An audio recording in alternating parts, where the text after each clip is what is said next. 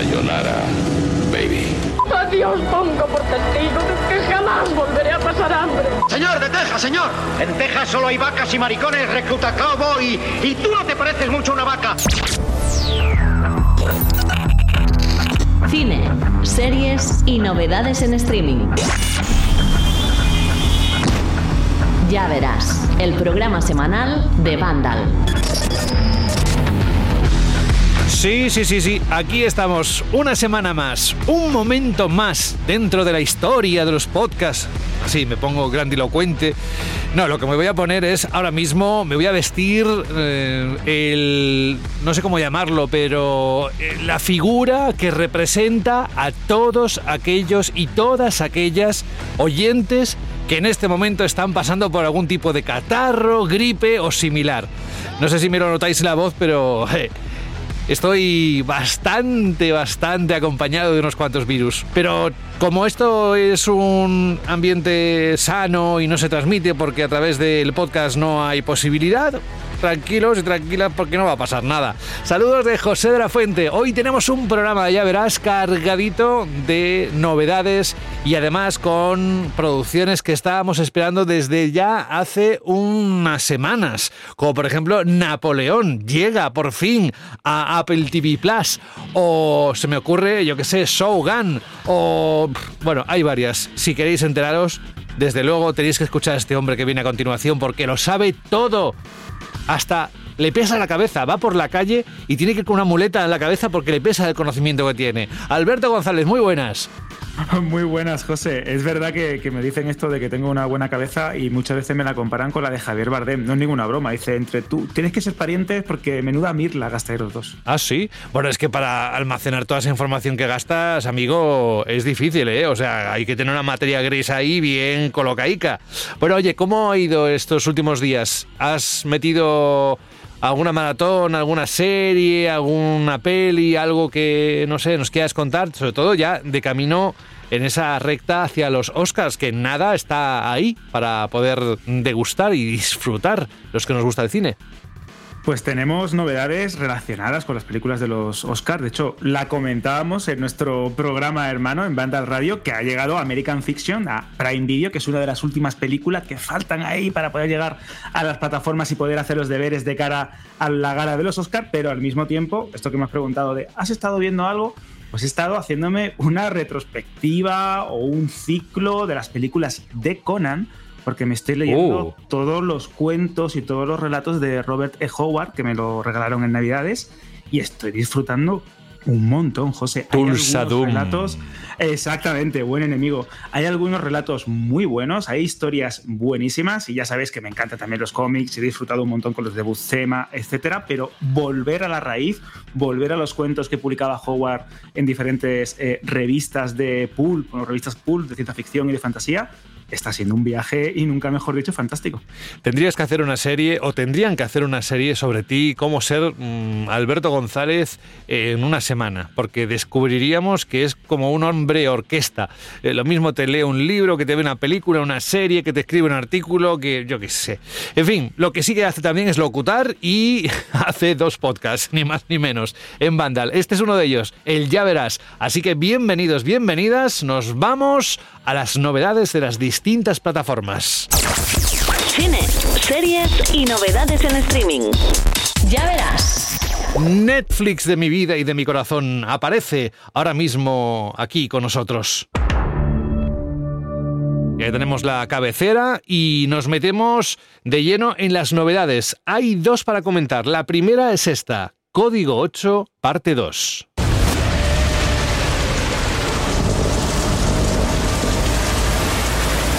Lot's changed since you've been gone.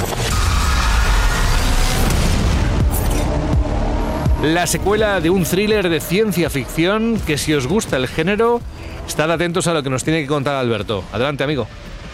Pues llega Código 8, parte 2, el 28 de febrero. Y es curioso cómo esta historia, que nació como un premiadísimo corto de ciencia ficción de, a cargo de Jeff Chan, pues tuvo su película, tuvo su adaptación cinematográfica en Netflix, funcionó muy bien y ha llegado esta inesperada secuela. Nos cuenta cómo una chica que lucha por buscar justicia para su hermano asesinado por policías corruptos en un futuro cercano pues acaba perdiéndolo todo. Desesperada, solicita la ayuda de un ex convicto y de su expareja, que al final van a tener que enfrentarse pues, al típico policía o al típico jefe de policía, bastante corrupto, pero que al mismo tiempo está mm, protegido y es muy respetado por sus compañeros.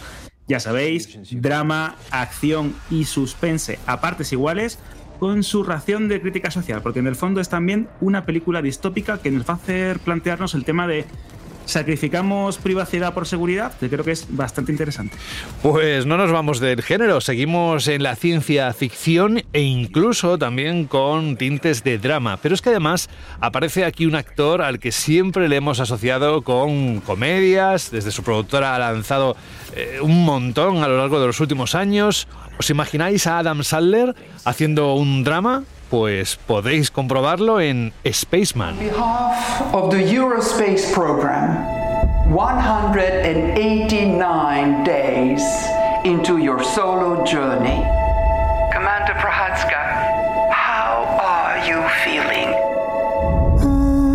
Es difícil, ¿eh? Encontrar a Sandler en una cosa así, pero cuéntanos los detalles para saber si nos vamos a sentar en el sofá y lo vamos a disfrutar este astronauta, Alberto.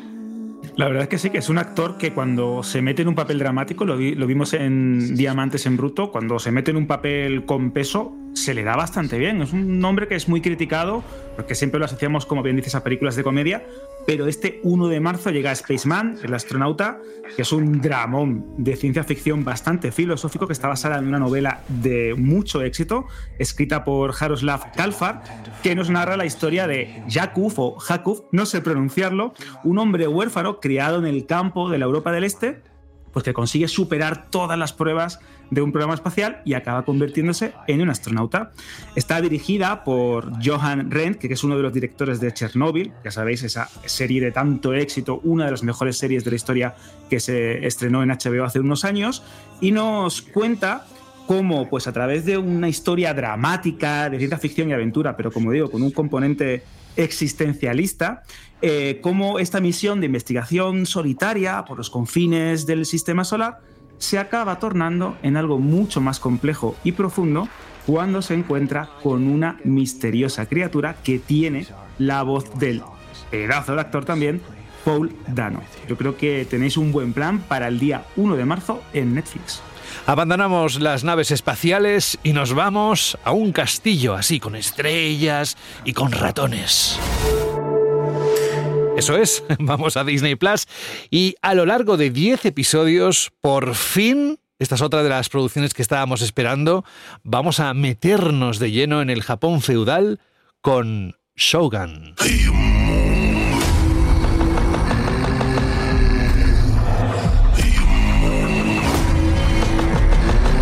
Vaya pintaza que tiene Alberto. Es que es increíble. Ahora creo que me extenderé bastante más en nuestra sección Cineforum, donde haré la crítica completa.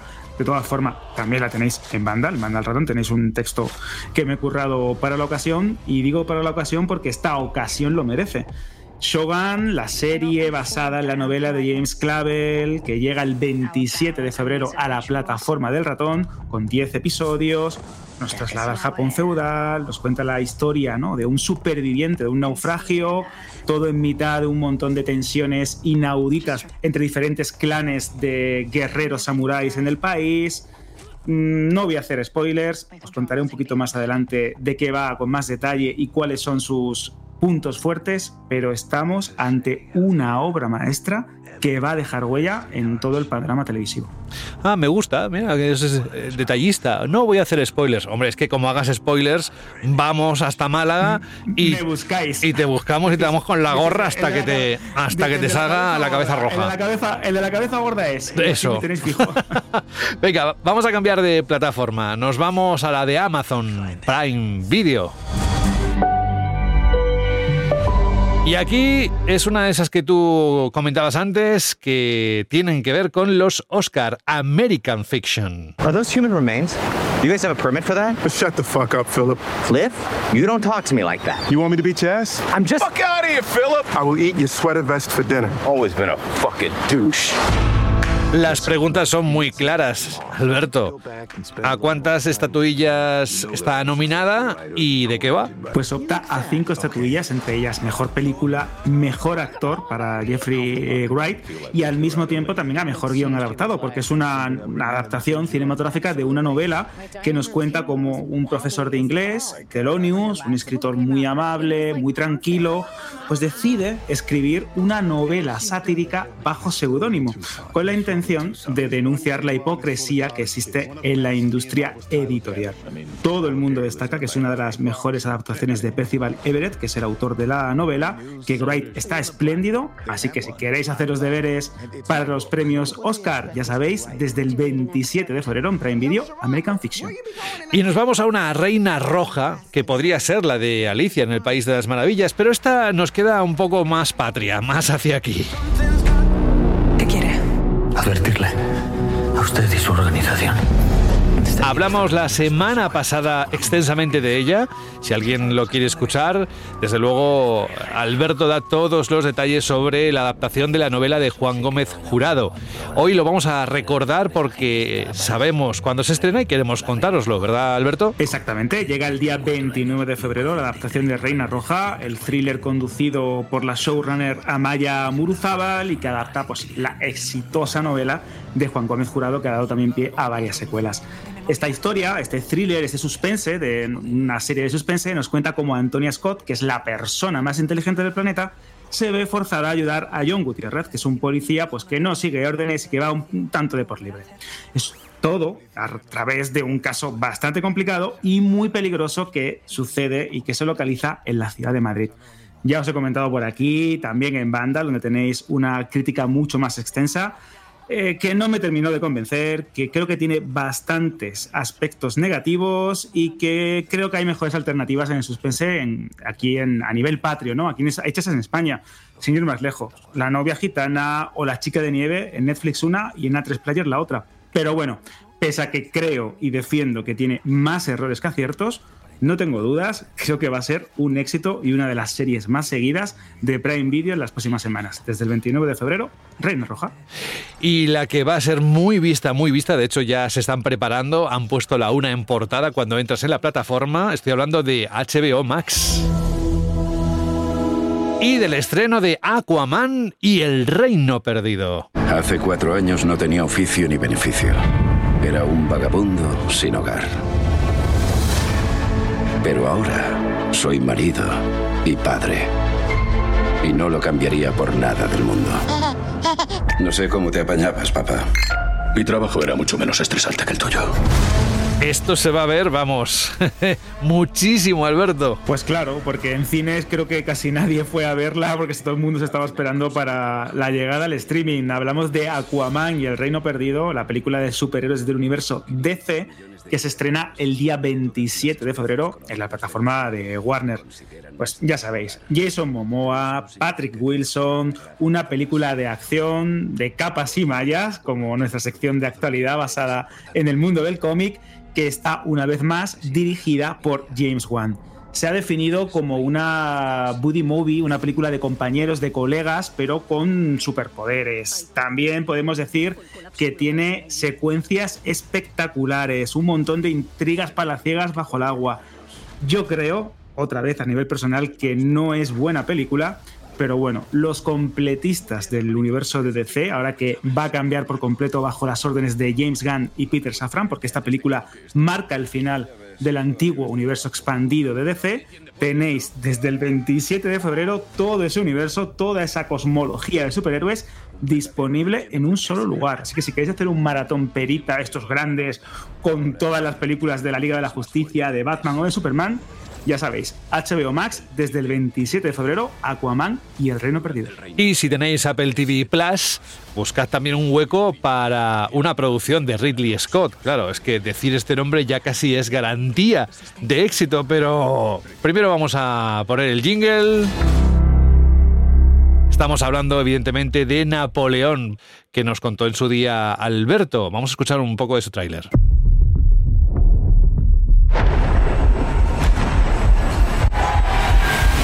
Sin duda ha visto el caos en las calles.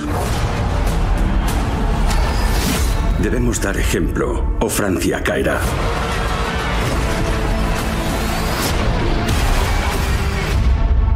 Le prometo éxitos colosales. Ahí rodaban cabezas que daba gusto, ¿eh? En aquella época. Tenían la guillotina bien, bien afilada.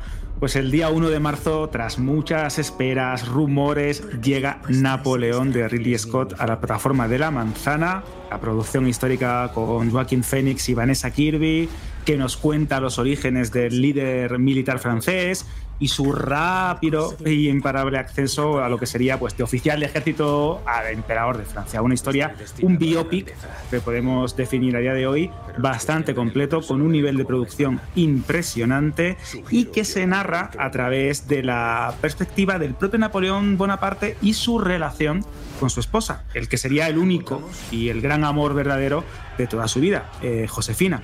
El problema, pues que rigor histórico, como ya comenté, poco o ninguno. El nivel de producción, si es cierto, como acabo de decir, es increíble. Tiene alguna de las secuencias más impresionantes que he visto en pantalla grande, pero el guion hace agua por todos lados. A veces da incluso un poco de vergüenza ajena. Otras llega a emocionarte. Es como una película de contrastes, un pastiche que eso sí, hay que ver y disfrutar en un buen proyector o una buena televisión si os gusta mínimamente el tema, porque vais a ver algunas de las batallas más impresionantes que he visto en una recreación histórica a nivel, repito, audiovisual. Y además con el bitrate de la plataforma, que es una de las mejores que se ve. de las mejores.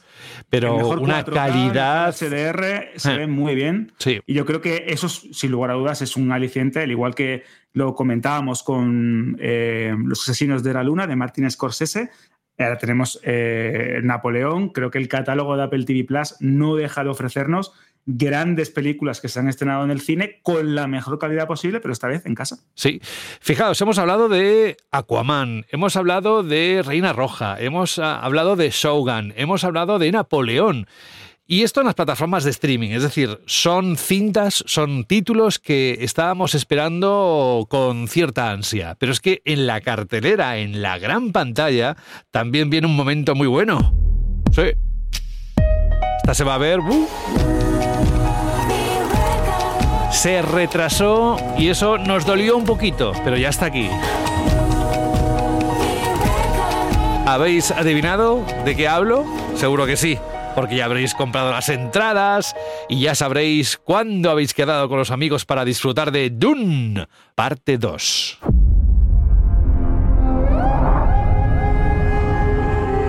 En este mundo la crueldad no conoce límites. Lleváis décadas luchando contra los Harkonnen. Mi familia lleva siglos haciéndolo. Todos han sido masacrados. ¿Qué ganas, eh, Alberto? He perdido el 1 de marzo tenemos casi todos ya los tickets preparados para viajar a Arrakis, el planeta desértico, que es el eje de esta obra maestra de la ciencia ficción que está construyendo Denis Villeneuve, que se estrena en los cines y que va a seguir narrándonos la historia de Paul Atreides, el personaje interpretado por Timothée Chalamet. ¿Te acuerdas, José? Como nos decía, nos decía Google que había que decirlo. Y su peregrinaje con los Fremen, comenzando ese viaje espiritual por el desierto de Arrakis, mientras los Harkonnen, la familia rival de los Atreides, intentan dar el golpe de gracia para hacerse con el control del planeta y otra vez más controlar el flujo de la especia, de la melange. Vamos a hablar de ella un poquito más adelante en el programa. Las perspectivas de Warner y Legendary, que son los productores de esta cinta, son muy grandes. Apesta a taquillazo. Esto puede funcionar muy bien y si sale bien y todo este plan que ha trazado el realizador canadiense de Enemy, es muy probable que dentro de unos años tengamos una parte 3 que adapte el Mesías de Dune. También hablaremos un poquito más adelante en el programa de toda esta rumorología que se está generando alrededor del universo de Dune que parece que ha venido para quedarse en la pantalla grande. Lo contaremos aquí y lo contaremos evidentemente, por supuesto, a través de Vandal Random en la web de Vandal. Para los viejunos, los que ya tenemos una edad, ¿os acordáis de Arrakis y ese servidor cuando empezó todo esto de Internet? Bueno, este es un planeta, pero que ahora lo ha dicho y se me ha venido a la mente. es que también yo tengo la cabeza llena de pájaros. Arrakis. ¿Te acuerdas? Terra. Es que era increíble, madre mía. ¿eh? ¿Cómo cambió, ¿Cómo cambió el Internet con aquella época? Vaya. Qué momentos. Bueno, luego se despachará más a gusto, como ha venido contando Alberto en la última parte del programa de este Dune parte 2. Y otra de las pelis que se estrenan esta semana, dirigida por Ethan Cohen, es Dos chicas a la fuga. Hello, girls. It's the last body shot competition, so we are gonna salt you up. I've had it with love. I don't believe Con el hombre que está en todos los sitios. Vamos, es omnipresente. Pedro Pascal también está en esta cinta. Cuéntanos de qué va, por favor. Pedro, Pedro Pascal que está cerca de aparecerte cuando estás haciendo la compra en el Mercadona, de, atender, de atenderte, de llamarte por teléfono para venderte una mejor tarifa para el teléfono móvil. Es increíble, está en todos lados. Pues esta película dirigida por Ethan Cohen y, y protagonizada por Margaret eh, Qualley y el citado Pedro Pascal, entre otros, porque tiene un repartazo, nos cuenta cómo una chica fiestera viaja de Filadelfia a Miami con una amiga un tanto más reservada y cómo por el camino pues acaban parando y recorriendo los bares más locos encontrándose pues un montón de obstáculos una cabeza cortada eh, una exnovia completamente amargada un maletín misterioso y un senador bastante corrupto y malvado vamos, casi nada, una, una historia al estilo de los Cohen, en este caso en solitario por Ethan Cohen, que llega a los cines también el día 1 de marzo.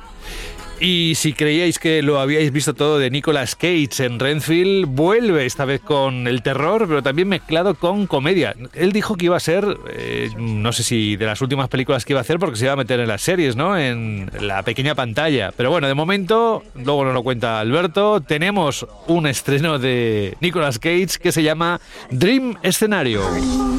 ¿Por qué las cebras tienen ese aspecto? ¿Eh? ¿Atender? ¿Pasaba esto? No, era distinto. Últimamente pienso mucho en ti. Sí. ¿Qué es lo que dijo del cine? ¿Que iba a dejarlo y que se iba a meter más en lo que son las series? ¿O yo me lo he inventado? No, no, no, lo has clavado. De hecho, lo comentábamos aquí en Ya Verás, si no me equivoco, y decía que estaba un poquito cansado del cine, que ya había hecho casi todos los papeles que él quería, que estaba muy contento de su última etapa porque estaba eligiendo los proyectos que él quería protagonizar en pantalla grande, pero que se ve ya últimamente un poquito más enfocado en la televisión. Básicamente, y lo remarcaba así, porque tiene más tiempo y no está poquito delimitado por el metraje de una película, sino que puede contar e interpretar personajes durante una mayor eh, duración y eso pues al final le gusta, porque el actor lo que quiere es ahondar en el personaje y lucirse. Y Nicolas eh, Cage en esta película, que encarna al profesor Paul Matthews, que es un padre de familia bastante aburrido, bastante anodino, que un día ve como su vida da un giro por completo cuando millones de personas extrañas y anónimas empiezan pues a verle en los sueños y lo paran por la calle. Oye, tú eres el del sueño en su clase. Tú, oye, tú eres el del sueño. Pero claro, esto tiene al principio una connotación positiva, porque es como un personaje afable, aburrido, que está pues de fondo en las ensoñaciones pero pronto esos sueños dan un giro de pesadilla y todo empieza a tener una connotación bastante peligrosa y el propio personaje interpretado por Nicolas Cage pues se ve obligado a asimilar su nueva posición en el mundo y a asumir esa cultura de la cancelación que está pues muy presente en nuestra sociedad. Creo que es una película muy interesante, yo la he podido ver en, en, adelanto y os la recomiendo si queréis ver algo distinto, porque creo que Cage, haga lo que haga, lo suele hacer bien. Es verdad que es un tío bastante histrónico, pero este papel en concreto creo que le saca todo el partido que puede. Bueno, pues oye, ya hemos cumplido una parte, chócalas. Ay, chocando las manos, me las he chocado yo mismo en mi habitación solo, o sea, imagínate lo, triste que es eso, pero es como para que os imaginéis que yo y Alberto hemos chocado el high five, ¿sabes? Nos hemos dado las palmas diciendo, venga, ya hemos cumplido con una parte importante de lo que es el programa, que es repasar las novedades que vienen en las plataformas de streaming y en el cine. Y aquí es donde entran habitualmente Raquel Díaz y Xavi Mogrovejo. Yo les suelo preguntar, bueno, de todo lo que hemos contado, ¿con qué os quedáis? Aunque algo me dice que van a tener una cierta preferencia por una parte 2 que hemos dicho hace un momento. Raquel Díaz, muy buenas. Muy buenas. Por supuesto, yo me quedo con Dion obviamente. Pues ya está, estaba cantadísimo. ¿Y tú, Xavi, con qué te quedas? Yo lo mismo, también como Raquel, pero no podemos dejar de lado a Nicolas Cage porque, a ver, este actor se ha ganado a pulso poder hacer frente A quien sea, en cines y donde haga falta. Tú eres un defensor de las causas perdidas, ¿eh? Yo siempre, ya lo sabes. Venga, vamos a poneros al día de lo que ha ocurrido, lo más destacado en el mundo del celuloide. Cine, series y novedades en streaming. Ya verás. Y ahí encontramos rápidamente titulares que hemos destacado. Los vais a encontrar todos y más dentro de Vandal Random. Lo que pasa es que tenemos que elegir unos cuantos que creamos que son significativos para que tengáis un resumen más o menos compacto y completo de lo que ha ocurrido. Y vamos a empezar por este titular sobre Tom Cruise que ya sabéis que con Warner va a tener una relación especial, Alberto, y va a ser la estrella del nuevo film. Danos detalles. Pues va a ser la estrella del nuevo film del director del Renacido, Alejandro G. Iñárritu, que es el premiado realizador mexicano, ganador del Oscar en lo que sería su regreso al cine de Hollywood. Es cierto que a día de hoy, si tenemos las fuentes norteamericanas donde se ha filtrado esta noticia, no hay detalles sobre el proyecto, ni de qué va a ir, ni qué nos va a contar. Sí es cierto que el director de Birdman o de Bardo, Falsa Crónica de unas cuantas verdades, cuando empezó a diseñar su proyecto, pensó en una estrella de Hollywood y esa estrella era Tom Cruise. ¿Y por qué Tom Cruise? Porque Alejandro va a producir con Warner y Warner está sumida en un cambio muy profundo, en un nuevo contrato con Tom Cruise que tiene que presentar sus películas o que tienen un contrato no de exclusividad, pero sí, como se suele decir, de first look, es decir, primero lo miramos nosotros y vemos si ponemos la pasta o no, que también tiene con Margot Ruby, como os comentábamos la semana pasada, y poco a poco parece que esta mayor de Hollywood, que ha pasado unos años un poco complicados después de la fusión con Discovery todo el jaleo este de las cancelaciones, de los proyectos que se estrenaban en el día 1 en HBO Max, parece enfocada a potenciar la pantalla grande. Y digo parece muy enfocada porque es que Warner también está valorando hacer la secuela de una de las mejores películas de ciencia ficción de los últimos años, que también está protagonizada por Tom Cruise. Y aquí vuelve a hacer otra vez acto de aparición este contrato de exclusividad o de first look, como, lo queramos llamar. Y es que se está rumoreando que tras un montón de retrasos, un montón de cambios en el calendario y de ciertas piedras en el camino, como la propia saga Misión Imposible o Top Gun Maverick, ambas de Paramount, parece que Warner quiere hacer Al filo del mañana 2. Para que esto suceda, también es cierto, tienen que darse una serie de circunstancias o de eh, engranajes dentro de la maquinaria. Y es que, obviamente, Tom Cruise pueda, porque está bastante ocupado con la citada eh, Misión Imposible, con la tercera parte de Top Gun que también está preparando con eh, Paramount, con una película que va a llevarlo al espacio y no me estoy esto no me estoy con la cabeza volada, sino simplemente es que lo va a llevar al espacio, van a rodar en la Estación Espacial Internacional y precisamente eso lo va a hacer con este director, con Doug Lickman. También tenemos que ver si Emily Blunt puede acceder. Bueno, se tienen que dar una serie de circunstancias y requisitos para que se haga esta película. Pero es curioso como Warner, después de ficharlo y atarlo en corto, parece que está apretando las tuercas y va a hacer la película con Iñárritu y al mismo tiempo la secuela de uno de sus grandes éxitos. Están en Warner nerviosos que vamos, que se pueden dedicar a robar panderetas, que sería un desastre total, porque necesitan que la película de la que vamos a hablar a continuación sea un pelotazo de taquilla descomunal. Tiene, como está contando Alberto, unos cuantos proyectos, figuras como Tom Cruise, pero es que luego también tiene una película en la que sus estrellas pues tienen un caché bastante alto, presupuesto se ha disparado, estoy hablando de Joker 2, que se han gastado más de 200 millones de dólares en la película, Xavi, que se dice pronto, ¿eh? Sí, la verdad es que Warner sorprende mucho eh, cuando salen este tipo de noticias a luz, porque normalmente llevamos ya varias semanas y meses, incluso quizá un par de años, escuchando que Warner está en problemas económicos muy serios, que sus proyectos se les van de las manos y no logran despegar en taquilla, sobre todo por culpa del universo extendido de DC, que fue un, pozo sin fondo, pero es que a partir de ahí también se han arrastrado otra serie de proyectos, como por ejemplo la reciente El color púrpura, eh, donde han perdido más de 40 millones de dólares. Entonces, tampoco se acaba de entender cómo eh, David Zaslav y el resto del equipo aprueban que determinados eh, films tengan presupuestos tan desorbitados como es el caso de Joker 2, que ha pasado de, los 60 millones que partía la, primera, la original, a 200 millones de dólares. Es una barbaridad. Eh, según medios como Variety, indican que gran parte de ese ascenso se ha debido a que Joaquín Phoenix, el actor, pues el actor protagonista, ha recibido un pago de 20 millones de, dólares y Lady Gaga, que se incorpora a esta historia enmarcada en el DC Ellsworth de, Warner, eh, como Harley Quinn, ha recibido 12 millones de dólares. A ver, mm, es menos, pero tampoco es eh, poca cosa lo que han recibido ambos actores.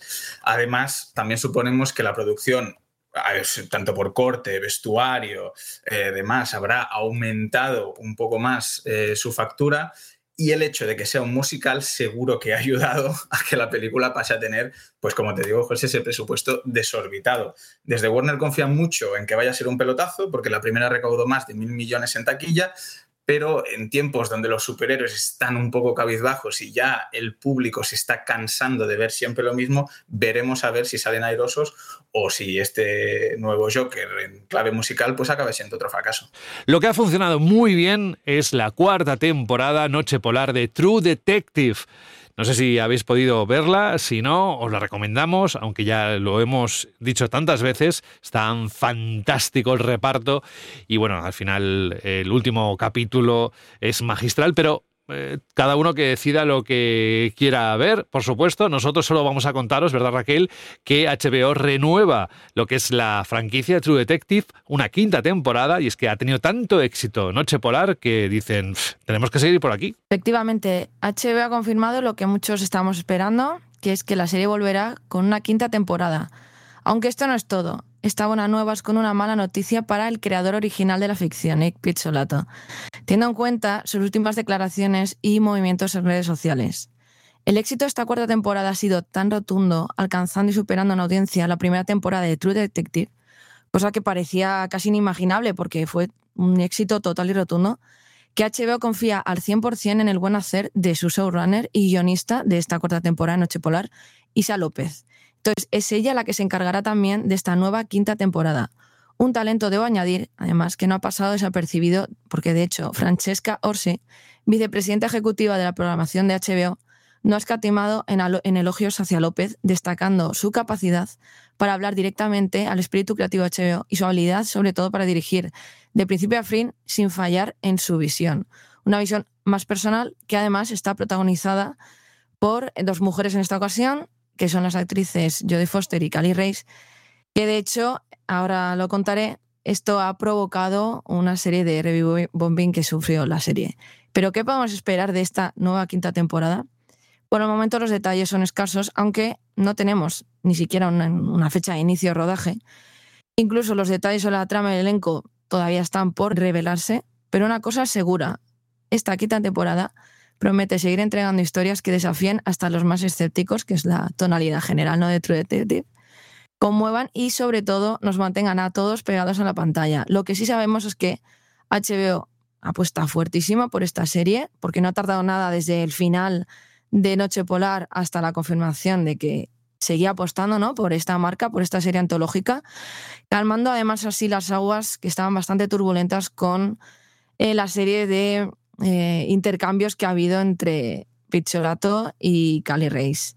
Que de hecho voy a hacer un pequeño resumen, ¿no? que ya hemos contado en otras ocasiones, pero para poner un poco en contexto, en esta ficción que protagonizan dos mujeres hubo una serie de review bombing, sobre todo por esta razón, que de hecho uno de los actores de, la serie salió en su defensa y calificó estos comentarios eh, como misóginos.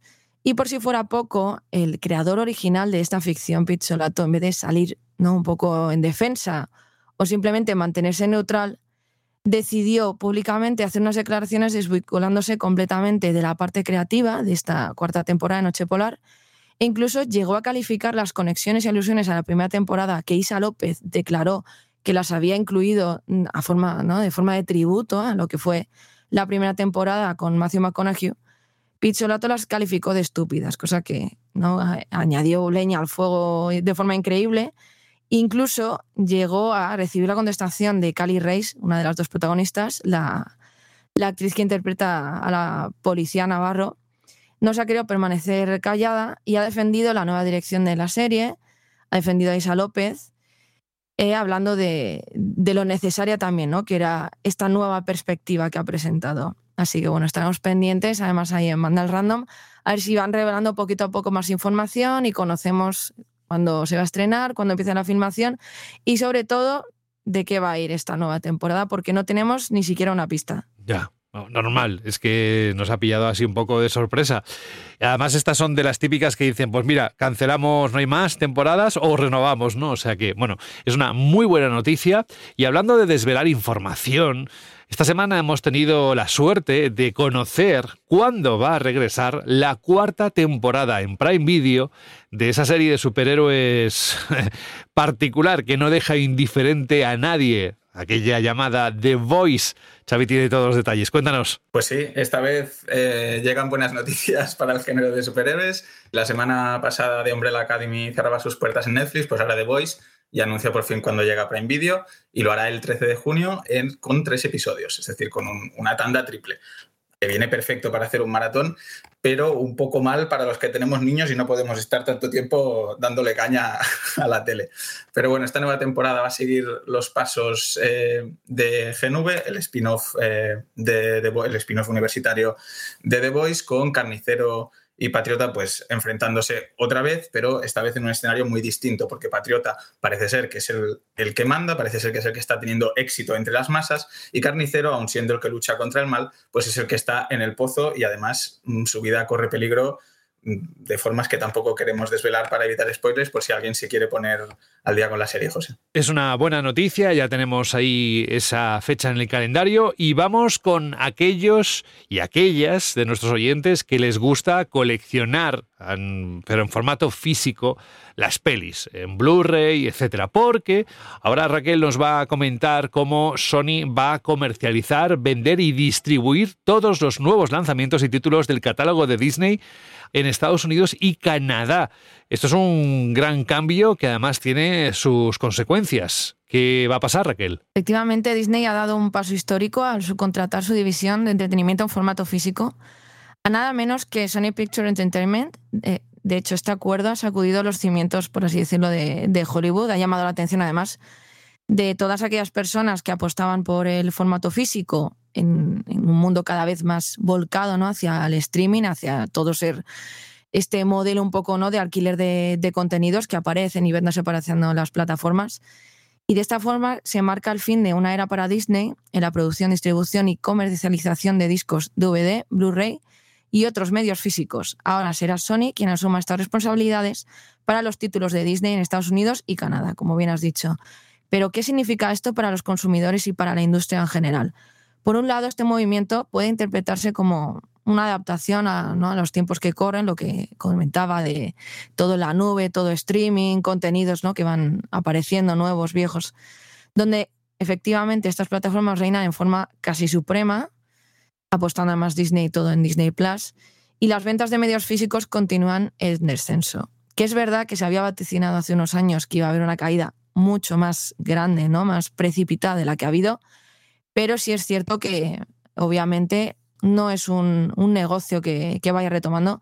Lo cierto es que según las cifras estamos presenciando pues una caída significativa en el mercado de discos físicos, con declive más o menos, ahí tenemos las cifras de un 28% en ingresos para Disney en lo que fue el primer semestre de 2023. Incluso gigantes del retail como Best Buy, allí en Estados Unidos, están reduciendo su inventario de DVD y Blu-rays, los que están disponibles a la venta.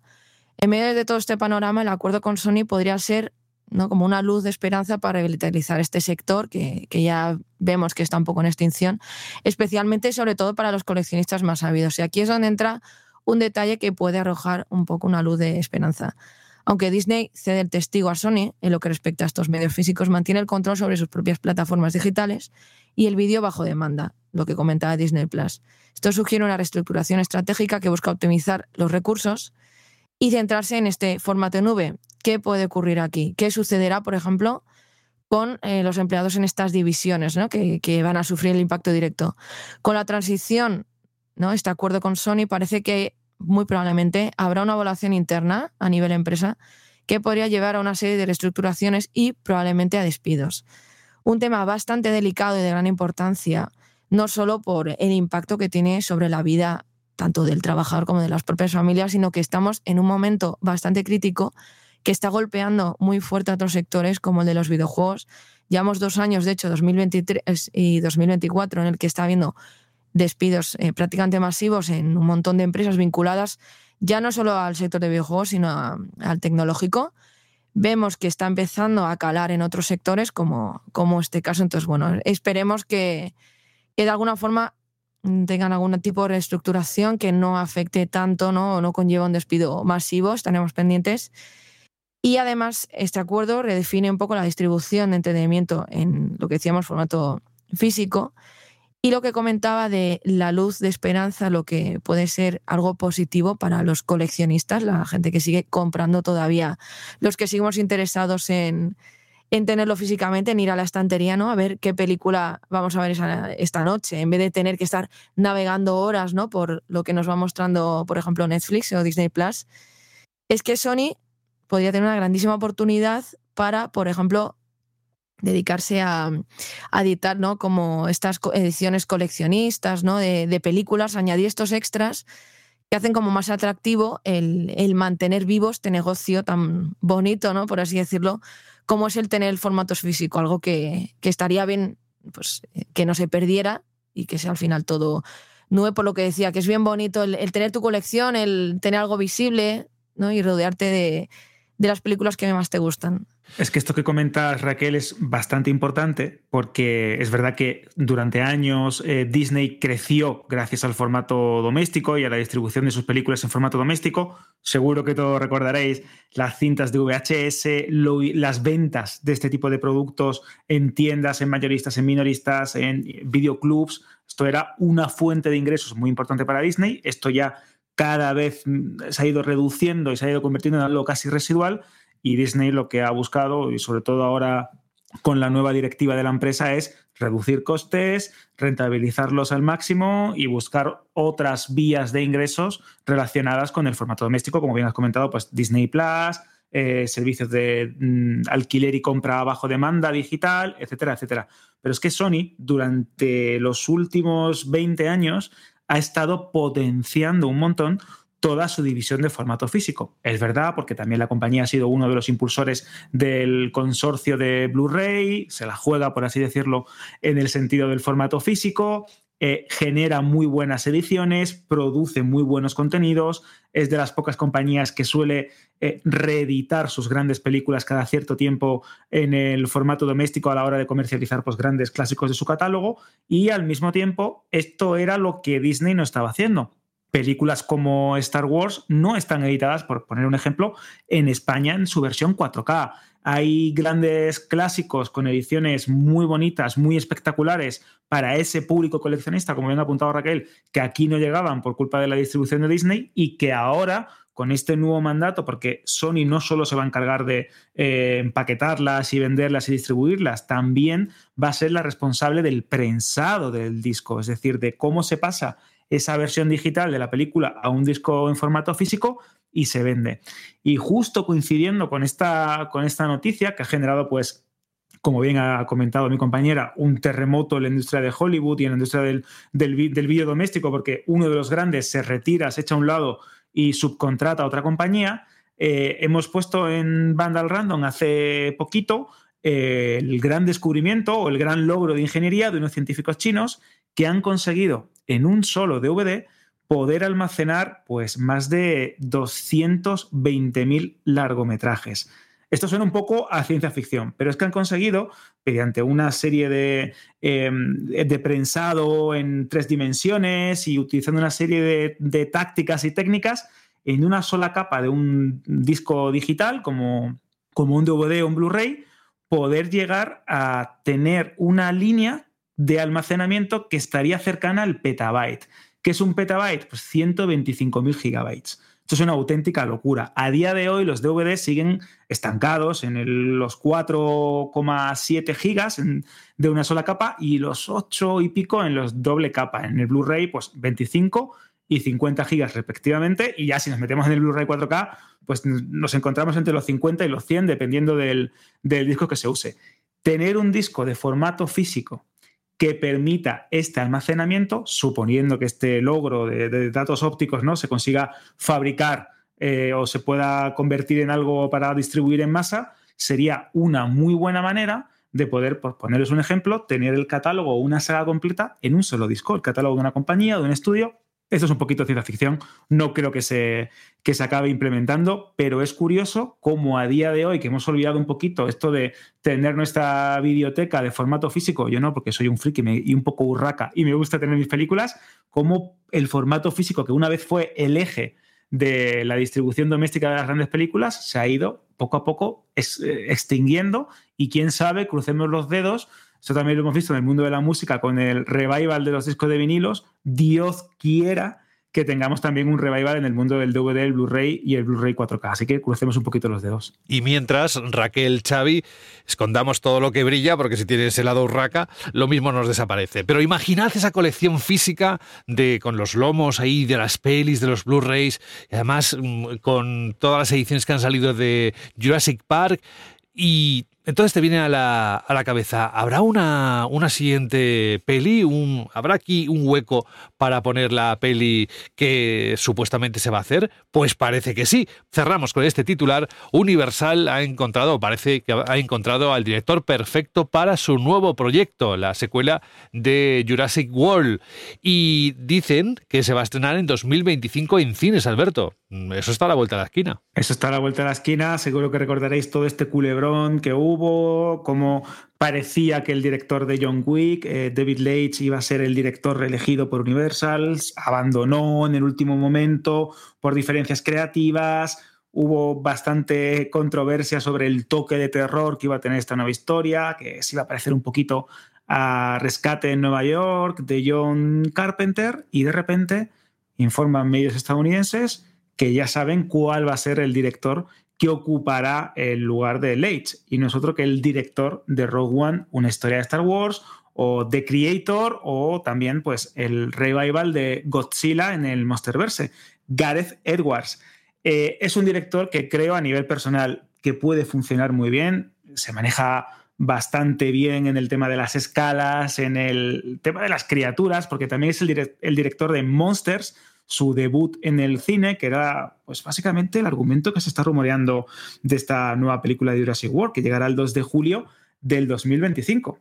Una pareja que tiene que ir de un lado a otro pasando por una zona de cuarentena en aquella película de alienígenas que llegaban en un meteorito y parece ser que en este caso cambiamos los alienígenas gigantes por dinosaurios y otras bestias prehistóricas.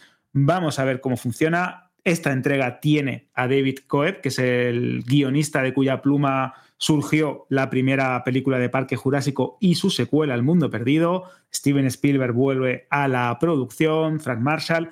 Tenemos un auténtico equipazo, tenemos todos los ingredientes para que la saga jurásica vuelva al redil de las películas de mayor éxito en la taquilla y que nos hagan olvidar un poquito ese sabor agridulce, si lo queremos llamar así, que nos dejaron las películas de la saga Jurassic World, sobre todo las dos últimas, que pese a que Bayona intentó renovarlos con ese toque de terror, que va a ser el que se va a utilizar en esta, en la segunda parte de El Reino Caído, y Dominion intentaba traer a las viejas glorias de la primera entrega, pues perdían un poco la esencia. Vamos a ver si Gareth Edwards tiene el pulso correcto para poder devolver a Jurassic World y a Jurassic Park, o como lo queramos llamar, o Parque Jurásico, como me gusta también decir en castellano, al redil y los dinosaurios encuentran su nuevo camino de vuelta a casa. Pues a ver, os iremos informando a través de este podcast y también, por supuesto, a través de Vandal Random. Y ahora nos metemos en Cineforum con tres críticas. La de la peli de un parte 2 y la leyenda de Ang y Shogun. Es decir, tenemos pelis, tenemos series, así que si queréis tener más información sobre estas producciones, creo que la elección está más que clara, ¿no? Subid el volumen.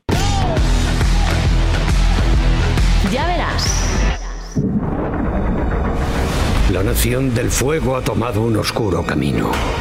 Y tal vez ni el mundo pueda recuperarse jamás. El mundo necesita al avatar. Eso es lo que necesita. Y un Xavi Mogrovejo, super padre, que dé los biberones a tiempo y pueda dormir el resto de la noche.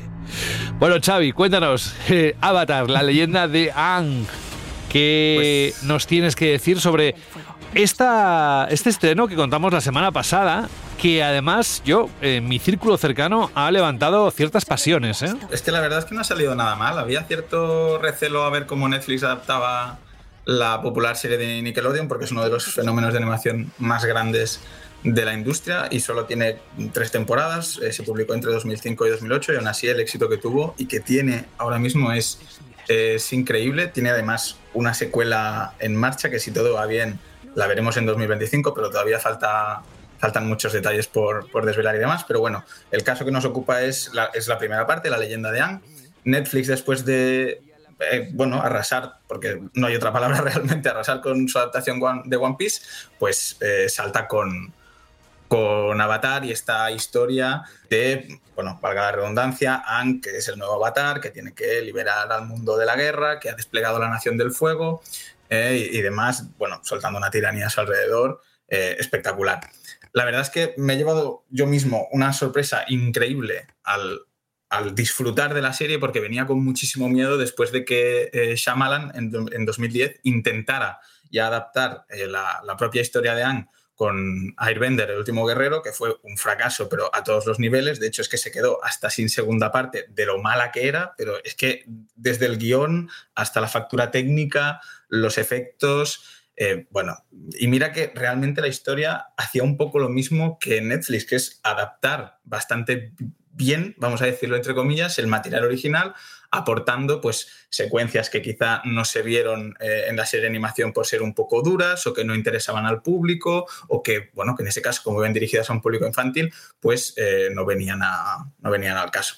Netflix pues le ha dado una vuelta a la tortilla, le ha pasado una chapa y pintura increíble al proyecto, ha contado con los creadores originales para, para la adaptación, que son Michael Dante Di Martino y Brian Konietzko, para eh, bueno, pues darle una lección, digamos así, a Shyamalan y enseñarle cómo adaptar eh, la, larga y compleja historia que es la leyenda de Ang. En líneas generales, lo que viene siendo la historia es, mm, vamos, un calco 1-1, es decir, eh, veremos en la primera temporada que son ocho episodios desde el inicio de la historia de Nickelodeon hasta el, cierre en la Guerra del, Norte y a partir de ahí, pues bueno, veremos si, si Netflix quiere continuar o no. En el tema del guion, poca cosa decir, porque la verdad, si te gustó la de animación en términos de historia, esta te tiene que gustar y además es que se añaden más elementos como mostrar de forma mucho más cruda lo que fue el genocidio de los maestros del aire y otras eh, escenas que tampoco vamos a desvelar para, evitar spoilers, si alguien no la ha visto. Y en lo que de verdad eh, se nota que hay más factura es en lo visual y en los efectos. En la crítica ya comentamos que aquí puede ser el punto donde más espectadores choquen, porque sí que es verdad que La leyenda de Aang es un producto que luce muy bien en animación.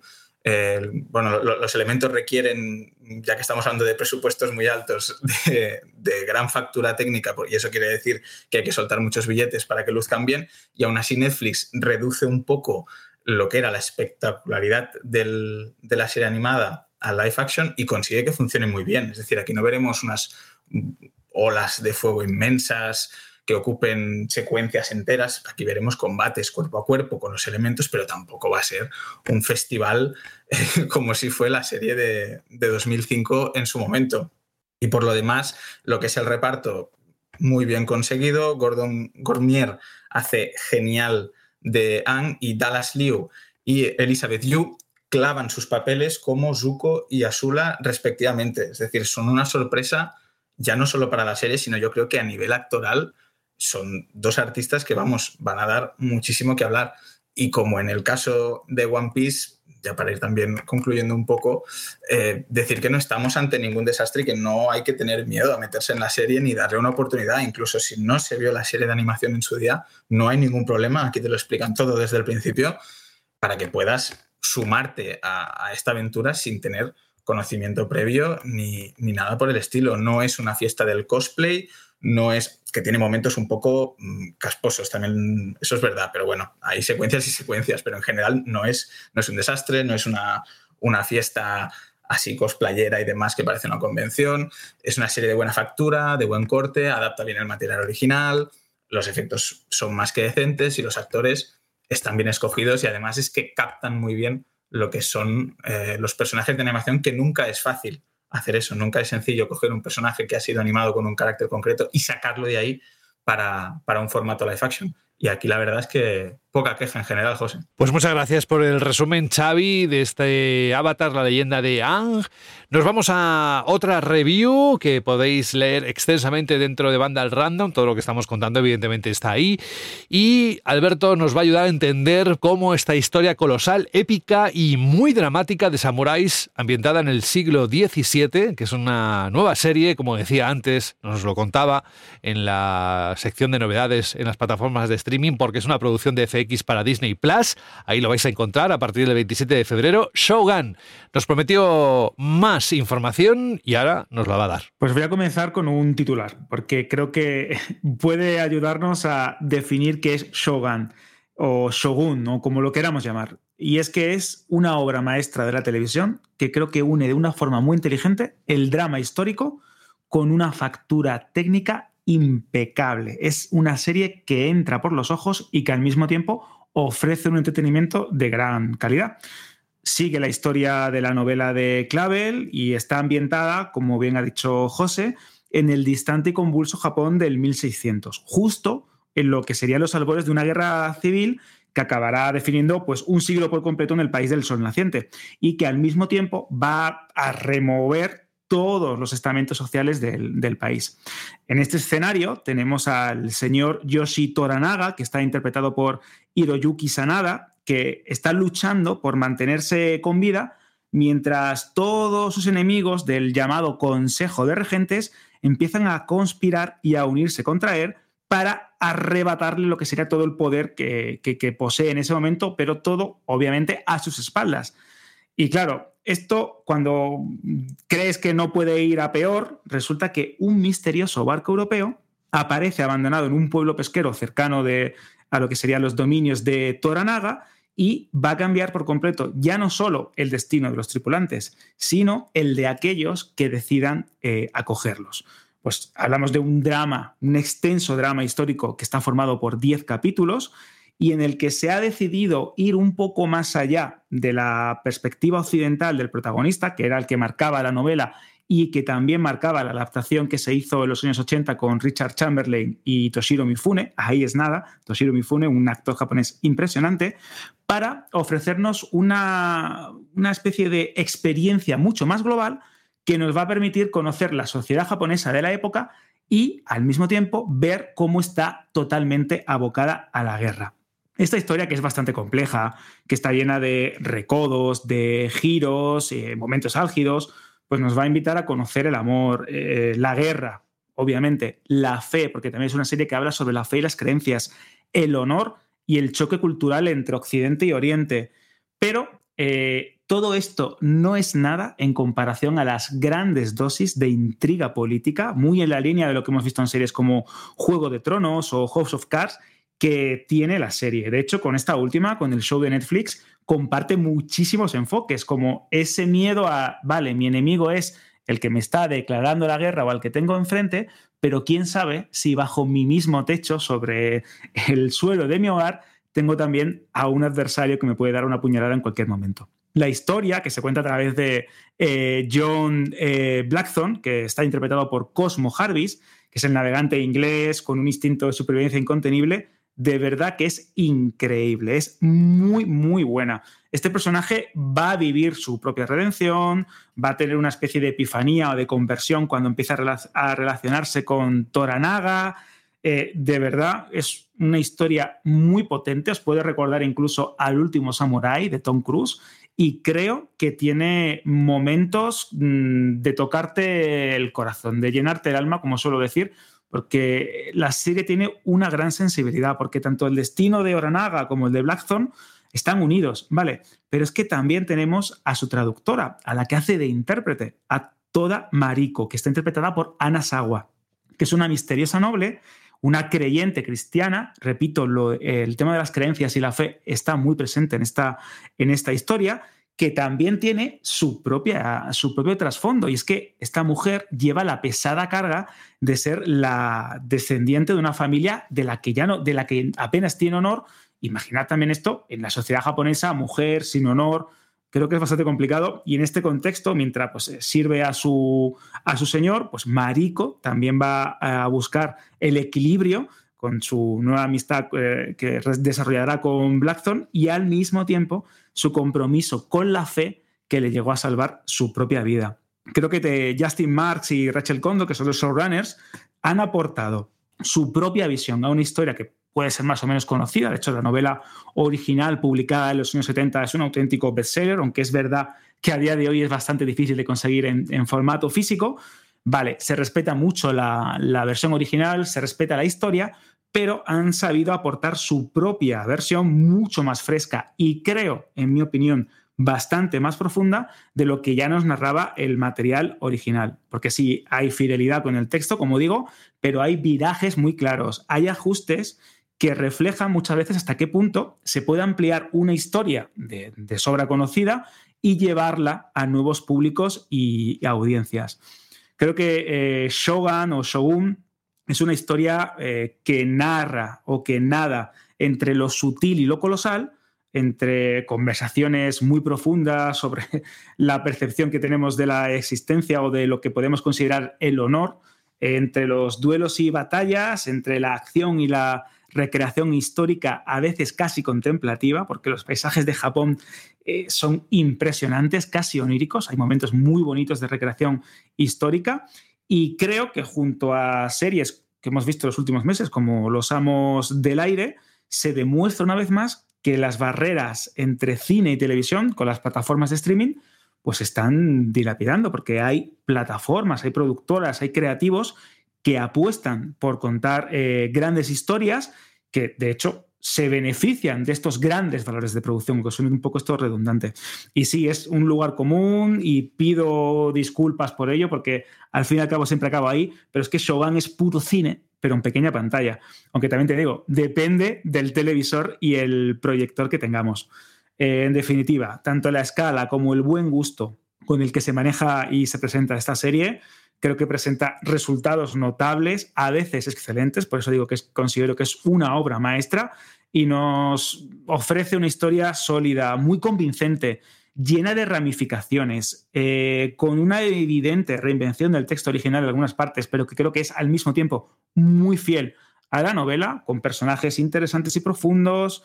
De verdad, eh, Shogun es una obra maestra, lo repito, que llega a la plataforma del ratón en el mejor momento posible, cuando queremos contenidos buenos y de calidad que no pertenezcan a las sagas de siempre.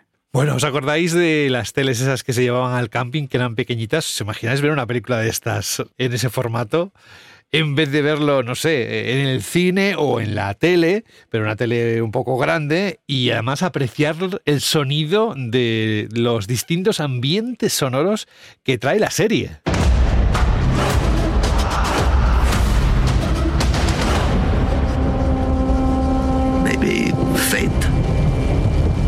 Brought you here for a reason.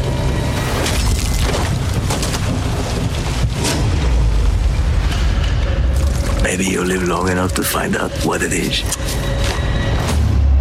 I won't die in this wretched land. My master asks what you seek here. To vanquish our common enemies.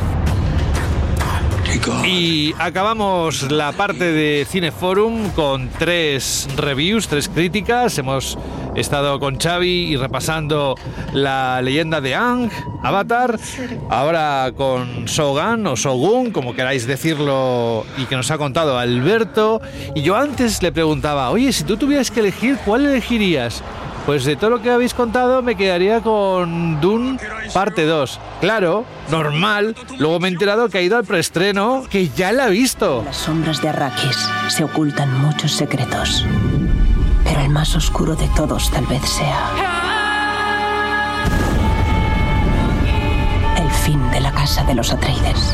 Tu padre no creía en la venganza.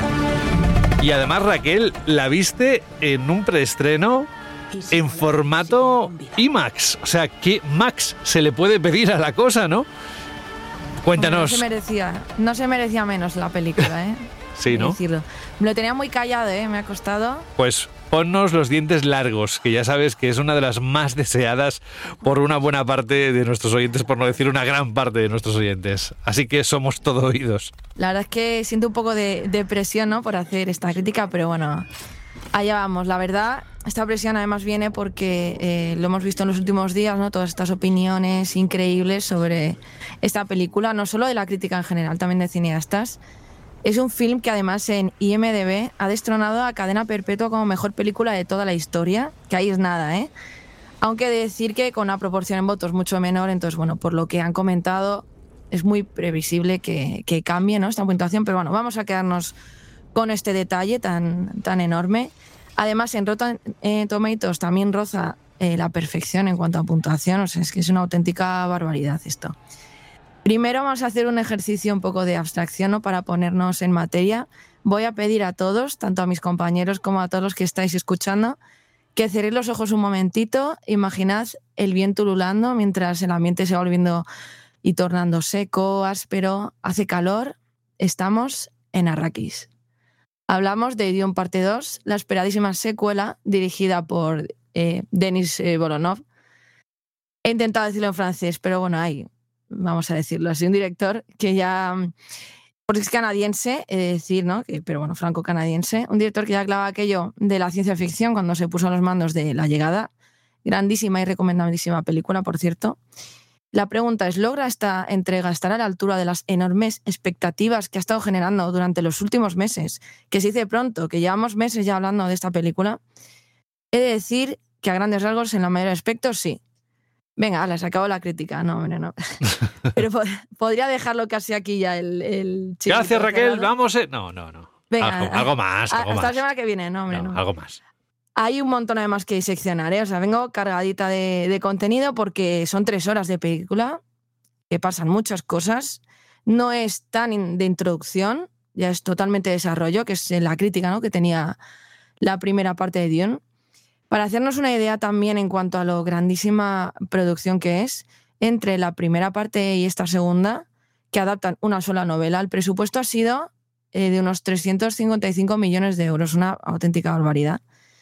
Antes de su estreno ya se enfrentaba eh, este director a una batalla bastante más, eh, más intensa que, que, la que vamos a ver en el suelo arraqueano, que es la de superar estas enormes expectativas, ¿no? que es como además entrará la audiencia, obviamente, a, a las salas de cine.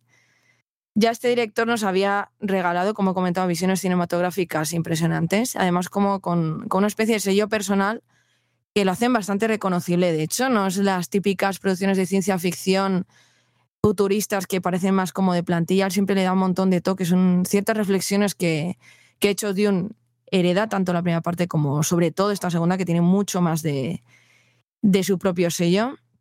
E incluso Christopher Nolan ha llegado a ponerla por las nubes. Es lo que te digo que es, que, que es impresionante, que, que, que, iba a decir yo, ¿no? La, la presión de, antes de entrar a, a este preestreno, de decir, madre mía, es que voy a ver una, una, pedazo de película que es puro arte y, efectivamente en eso no defraude exactamente eso. Estamos ante una de esas películas que podría ser calificada un poco de rara avis, sobresale sobre las demás de, cartelera. Es que aunque no hayas visto la primera, aunque no sepas bien de qué va, entre lo que se ha podido escuchar, el, el, propio arte visual de la película llama la atención a cualquiera, incluso a gente que, que igual el género de ciencia ficción no es su favorito se la llega a comparar con grandes clásicos como eh, El Imperio contraataca Star Wars, incluso, estos son palabras mayores, ¿eh? El Señor de los Anillos, eh, Las dos torres, se llega a comparar con esa película también. Y yo diría que tiene un poquito de cada, un poquito, unos toques, detalles, momentos, fotogramas eh, que llegan a igualarle en, en, esa intensidad que incluso como espectador, ¿no? Si, si tienes estas películas en mente, si tienes grandes momentos icónicos te puede dar esa misma sensación, te puede recordar de, ver la pantalla y decir, mira, no lo, llega, lo consigue, ¿no? Me, me, transmite un poco lo mismo, pero siempre desde este prisma que, que ha conseguido este director, este prisma desértico, exótico que, que tiene Dune, que tiene Arrakis, porque ya no es la estética del Dune que, que conocíamos, ¿no? La de la película de David Lynch, que era más, eh, por así decirlo, raruna futurista, ¿no? Con, con, estos trajes, estos peinados que, que puso los protagonistas, o tampoco tiene este estilo del de un noventero que tenía la miniserie, ¿no? que llegaba incluso a recordar un poco lo que era Stargate. Villeneuve llega a crear su, su propia mitología visual, que de hecho en esta segunda parte la desarrolla, es como si explotara, o sea, es la sensación que da. La primera parece que se está conteniendo, que te está enseñando poquito a poco, te estás como asomando, ¿no? Entre los velos eh, como los que llevan los protagonistas para ver un poco el mundo, para ver un poco lo que va ocurriendo. Esta segunda parte llega a explotar en todos los sentidos, a nivel visual, a nivel sonoro, llega casi a, apabullar ¿no? al, espectador, siempre en el buen sentido, ¿no? El, quedarte pegado un poco en el asiento. Coge además este director eh, inspiraciones que ya conocemos de nuestro propio mundo, ¿no? Para adaptar este mundo extraterrestre, por así decirlo, inspiraciones árabes, de civilizaciones con grandes monumentos, que tienden tanto al brutalismo que casi parecen megalíticos, ¿no? Más que igual eh, romanos o, griegos, todos gigante, todos, eh, todos colosal. Adaptar de uno no era una, de Frank Herbert no era una tarea fácil, dada su densidad y complejidad.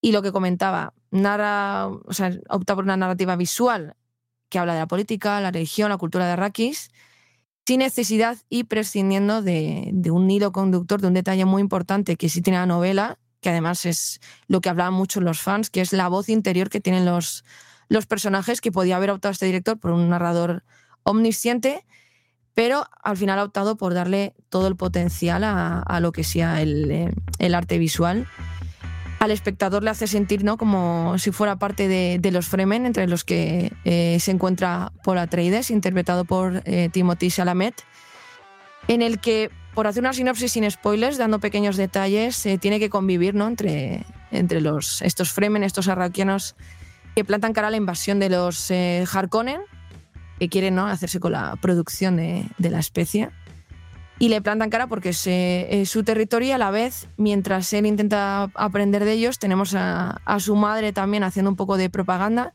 que son de hecho las eh, semillas narrativas que ya estuvo plantando la primera parte. Y lo que comentaba, los eh, diálogos, no hago tanta insistencia en el tema visual porque los diálogos no son el fuerte de esta película ni siquiera llego a decir que son decisivos, de decir es lo más importante en la trama, sino que utiliza otro tipo de, lenguaje, utiliza muchísimo la narración visual, van fluyendo escena por escena.